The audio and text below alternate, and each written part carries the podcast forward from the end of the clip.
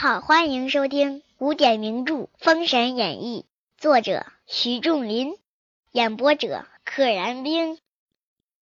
话说姬昌同朝田往午门来，就有报马飞报黄飞虎。飞虎大惊，令周吉命令周吉，快请各位老殿下速至午门。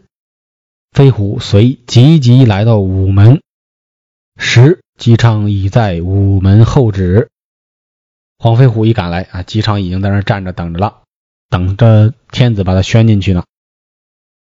却说姬昌至丹溪俯伏跪着，王大骂曰：“老匹夫，老匹夫！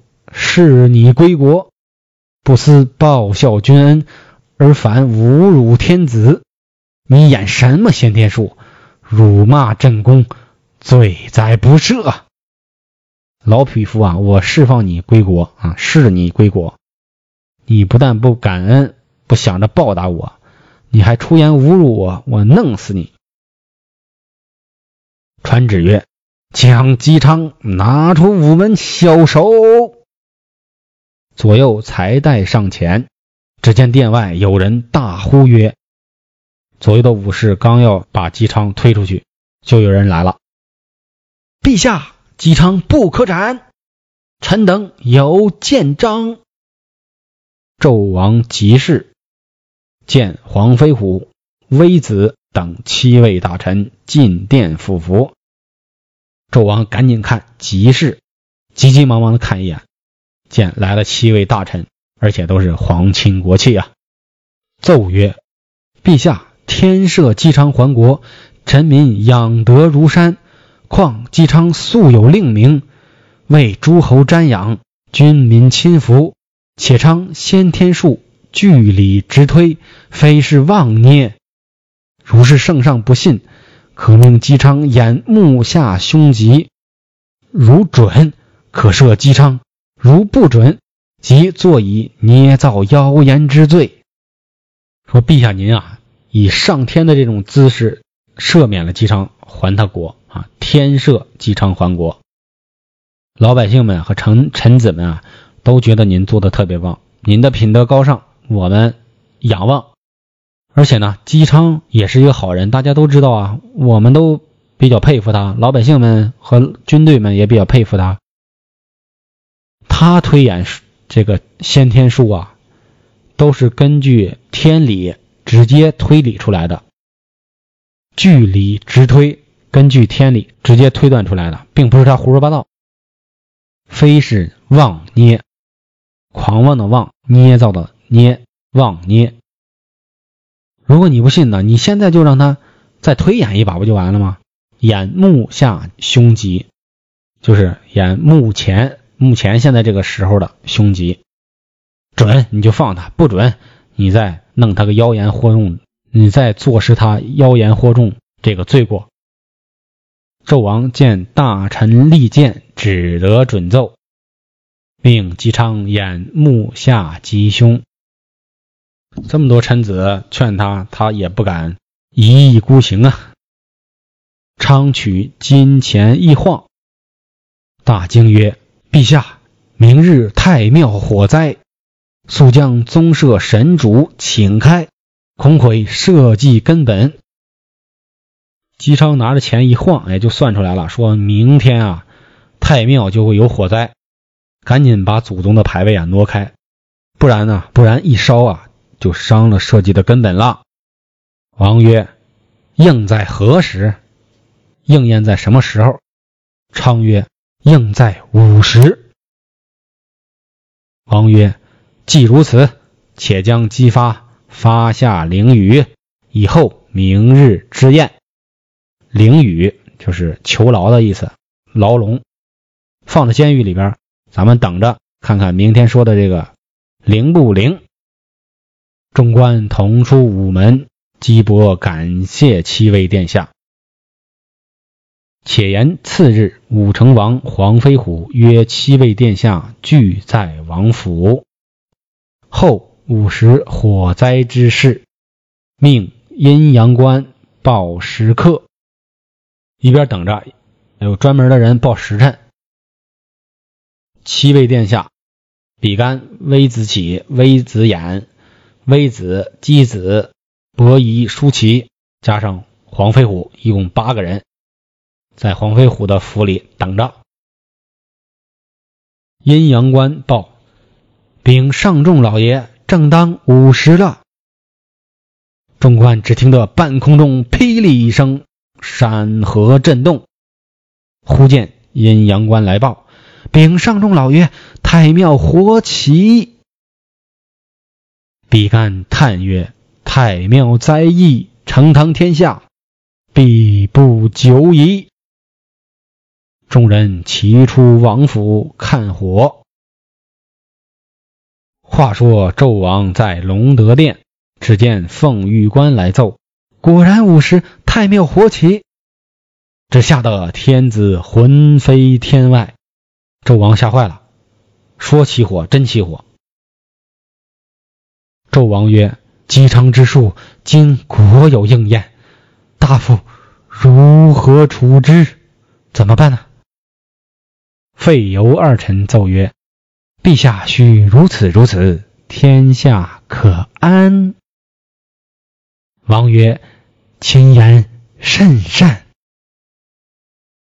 那纣王啊，一一遇见费仲游魂提的这些馊主意，就一句话：“卿言甚善。”你说的特别对，简直气死个人。言未毕，微子、比干、黄肥虎等朝见毕，大家都来了。比干奏曰：“今日太庙火灾，姬昌之术果验。”望陛下赦昌直言之罪，你赦免了他这个直言不讳、说实话的这个罪过吧？他没骗你。王曰：“昌术果应，赦其死罪，暂居右里。右里就是指今天的河南安阳，安阳的某个地方。待后国事安宁，方许归国。给我把他囚禁在那儿。”等咱这个国家的这些叛乱啊都平息下来之后，才让他回去。比干等谢恩而出。比干对昌言曰：“魏贤侯特奏天子，准赦死罪，暂居右里月余。贤侯且自宁耐。”我们呢，保奏了，上奏天子说，批准赦免你。但是呢，你要去右里暂居，其实就是羁押你一段时间。你在那儿，我估计着也就待一个多月啊。事过境迁，他就放了你了。这是比干的一种美好的想象，说你就在那儿待一个多月，估计就差不多了。你呢，且自宁耐、安宁、忍耐，就老老实实的，也别冒头了，就在那儿待着。姬昌顿首谢曰。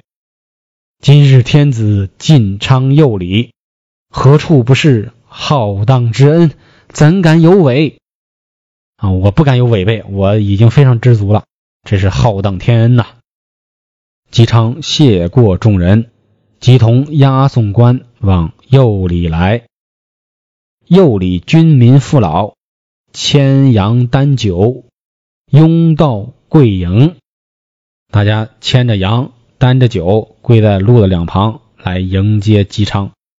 姬昌的人缘可好了。且说姬昌一日又礼，教化大行，军民乐业，开始教化百姓，为百姓宣扬道德、宣扬知识。军民不论是当地的驻军还是百姓们，都安居乐业，闲居无事。把服役八卦反复推明，变成六十四卦。守分安居，全无怨主之心，对纣王一点抱怨的心都没有。任命就在右里待着，干嘛呢？把学来的伏羲八卦反复推演，变成了六十四卦。这就是常说的“文王居而演周易”。司马迁在这个《报任安书》中所写的一段描写忍辱负重的文字，所谓“盖西伯居而演周易，仲尼厄而作春秋。屈原放逐，乃赋离骚；左丘失明，绝有国语。孙子鬓角，兵法修炼。不韦牵属，世传吕览。韩非求秦，说难孤愤。诗三百篇，大抵圣贤发愤之所为作也。第一句话就是举的文王的例子，他被拘禁起来了。所以推演出了《周易》六十四卦。孔子呢是在穷困潦倒的境遇当中才编写了《春秋》这本书。屈原是被放逐了，流放了，所以写了《离骚》。左丘呢啊，左丘其实就是指左丘明，他是在失明之后写的《国语》这本书。孙子鬓角，兵法修炼。这个孙子不是指的孙武，不是《孙子兵法》的那个孙子，而是指的孙膑。他写的叫《孙膑兵法》，他被挖去了膝盖骨，然后写的兵法。吕不韦呢是被贬低到了蜀地，所以写了《吕氏春秋》。而韩非子是被囚禁在秦国，写了《说难》和《孤愤》两本书。所以说。《诗经》的三百篇诗啊，都是圣贤们在不得志的情况下，在恶劣的环境下写出来的东西。这一段常用来劝大家，就是人生处于低谷，不要失望，要发愤图强，做出点东西来，做出点成绩来，有一天你会重返高峰的。非常励志的一段。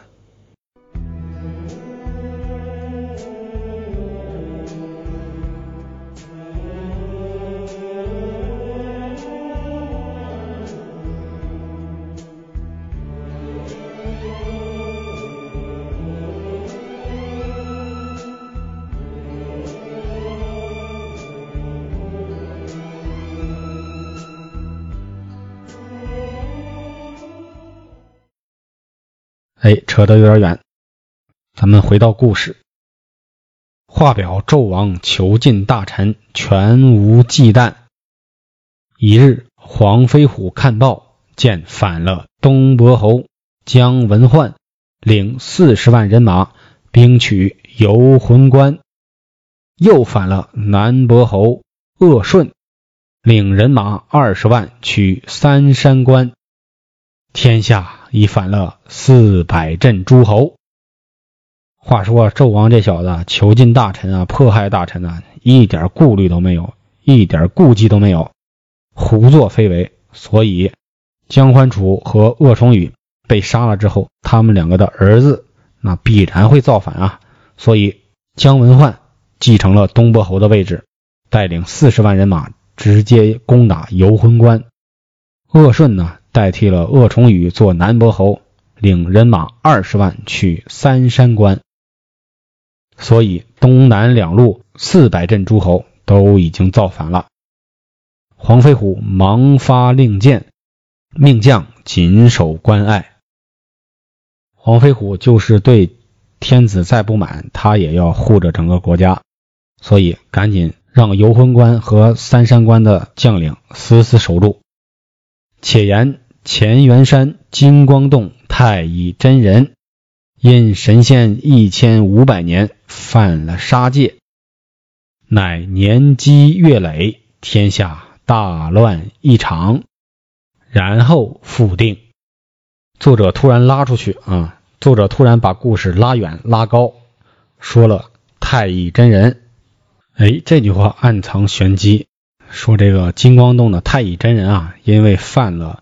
一千五百年的神仙杀戒，日积月累，所以要弄得天下一场大乱。这个是为什么呢？因为上古的时候，黄帝战蚩尤，称为逐鹿之战。从那儿算呢，过一千五百年，正好是到了这个咱们书中说的这个时刻。当年逐鹿之战之后呢，那些成为神仙的人，他们修炼这一千五百年。就要进入到一个关卡了，所谓要斩三尸。三尸是什么？字面意思就是三个尸体，其实是指三念，心中的三个观念，即善恶执，善念、恶念和执念。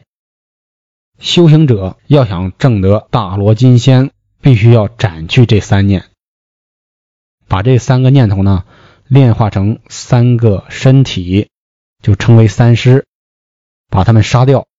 其实就是去掉自己心中的善念、恶念和执念，这样可证混沌大罗，天道成圣。哎，这里就出现了一个巨大的矛盾：神仙们修道本来是要成仙的，要做好事的。他们这从逐鹿之战之后到现在的一千五百年，截教的这些神仙们呢都没有杀人，那么现在要杀自己的这。三个观念化成的三个人，那就是犯了杀戒，那他们就于心不忍。就我一千五百年都没杀人了，你现在要让我杀三个人，那怎么办呢？我杀吧，其实是有损我的有损我的德行，我的道行。但我不杀呢，又迈不过去这个坎儿，只能停留在这个阶段，我不能再上一层楼了。所以怎么办？各个神仙就把自己心中的这三个念头分发到老百姓身上，然后让天下大乱，咱们大杀四方，趁机把自己的这三尸都给他杀掉。那么呢，所有的这些神仙就跨过了这道坎，各自封神。这就是封神榜底层的逻辑。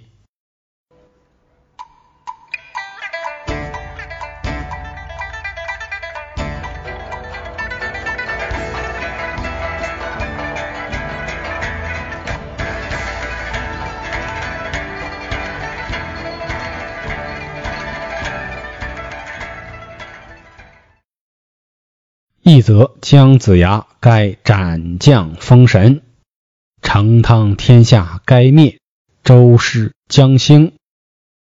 因此玉虚宫助讲道教。太乙真人闲坐洞中，只听昆仑山玉虚宫白鹤童子持玉札道山，札就是手札的札，就是一个本儿，他们的本儿就是用玉做的嘛。太乙真人接玉札，望玉虚宫拜罢。太乙真人为什么拜谁呀？拜师傅呗，他师傅就是元始天尊。太乙真人是元始天尊的大弟子，也就是姜子牙的大师兄。白鹤童子曰：“姜子牙不久下山，请师叔把灵珠子送下山去。”太乙真人曰：“我已知道了。”白鹤童子回去。太乙真人送这一位老爷下山。哎，这个用词非常有意思。灵珠子大家都知道，就是后来的哪吒。送这位老爷，这个是个反讽的说法。这，哎，这就跟父母对自己孩子受不了的时候，会喊一句：“小祖宗啊，你可饶了我吧。”这位老爷真是一位爷啊，下去祸害人间了。不知后事如何，且听下回分解。本集到此结束，请点订阅。愿生命化作那朵莲花，功名利禄全抛下，让百世传颂神的逍遥。许都在世间消散